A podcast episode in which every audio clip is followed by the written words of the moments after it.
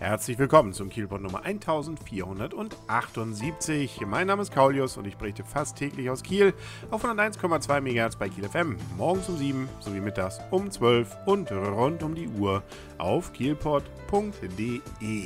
Okay, es ist ein bisschen kühler geworden, aber nichtsdestotrotz war es sonnig. Auch der 1. Mai hatte ja durchaus etwas von einem Ereignis, wo man rausgehen konnte. Und ich selber war zum Beispiel in Meimersdorf. Der eine oder andere Kieler weiß es vielleicht nicht, aber das ist ein Stadtteil von Kiel.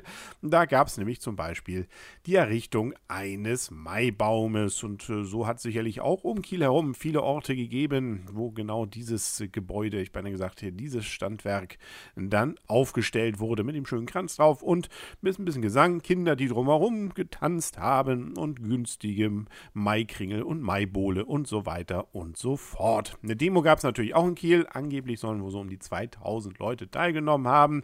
Ähm, das Ganze vom DGB organisiert. Deswegen endete diese Veranstaltung dort auch, startete beim Wilhelmplatz und es ging unter anderem um gerechte Löhne natürlich und gerechte Steuern. Schon am Mittwoch war übrigens mal wieder Kreuzfahrtsaison in Kiel. Wir hatten ja schon vor einigen Tagen, es sind ja schon Wochen einer AIDA hier, aber jetzt geht es eigentlich so richtig los, nämlich mit der Costa Pazifik Pacifica, die war am Mittwoch da und da hat man gleich schon das Gefühl, wenn man da dran vorbeigeht, ach guck, der Sommer er ist wieder da. Was allerdings nicht so richtig am Mittwoch da war, war der Wochenmarkt auf dem Blücherplatz. Und das war jetzt mal wieder eine, sagen wir mal so, eher semi-optimale Gestaltung, was da passiert ist. Normalerweise ist auf dem Blücherplatz ja am Donnerstagmarkt. Nun war natürlich am Donnerstag 1. Mai.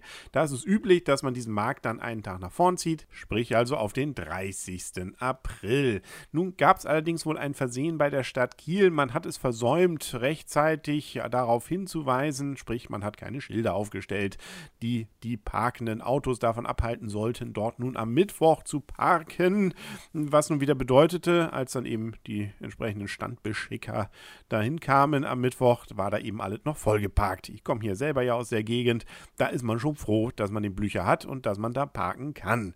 Das hat dann dazu geführt, dass wohl zwölf von den Ständen einfach so wieder abgefahren sind.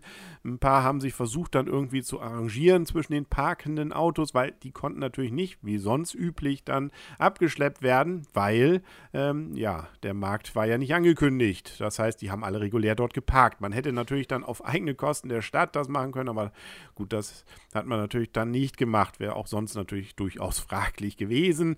Vier konnte man wohl noch auf den, äh, also vier von den Ständen umbuchen, dass die dann zumindest noch ein bisschen Platz bekommen haben. Praktisch ja Asyl auf dem Exa bei dem Wochenmarkt, aber ja, also die, die da waren, das war wohl, sagen wir mal so, nicht so ein richtiges Wochenmarkt-Feeling. Viel weniger Stände dadurch natürlich und dann eben die ganzen Autos dazwischen. Immer wenn da mal einer wegparkte, konnte man wohl wieder einen Stand da irgendwie hinpauen. Also klang nach etwas Chaos. Ich habe selber nicht gesehen, ich habe es in den Kieler Nachrichten gelesen.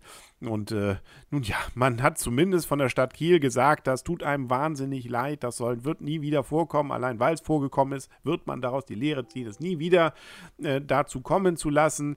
Ja, also so gesehen vielleicht ja für den einen oder anderen Standbeschicker ganz angenehm, einen Tag länger frei zu haben, aber für die meisten ist es ja doch wahrscheinlich etwas, wo man das Geld dann auch braucht.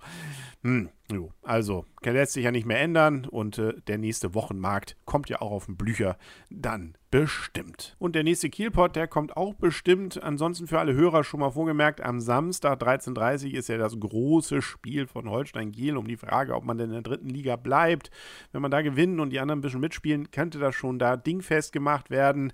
Ja, ansonsten hat man noch ein Spiel. Aber nichtsdestotrotz, das ist das letzte Heimspiel und da sollte man natürlich zahlreich dann ins Holstein-Stadion kommen. Es soll auch einigermaßen schönes Wetter geben am Samstag. Also kein Grund, da nicht hinzugehen. Und man hofft dann ja auch, die Hunderttausender Marke der Zuschauer zu knacken. Dafür müssen allerdings über 6000 kommen, was nicht völlig unrealistisch ist. Ähm, aber ja, also hier wird jetzt Einsatz vom Kieler gefragt. Das gilt natürlich auch dann für morgen, wenn es äh, wieder eine neue Folge vom Kielport gibt. Da muss man allerdings nur zuhören. Bis dahin wünscht alles Gute, euer und ihr Kaulius und tschüss.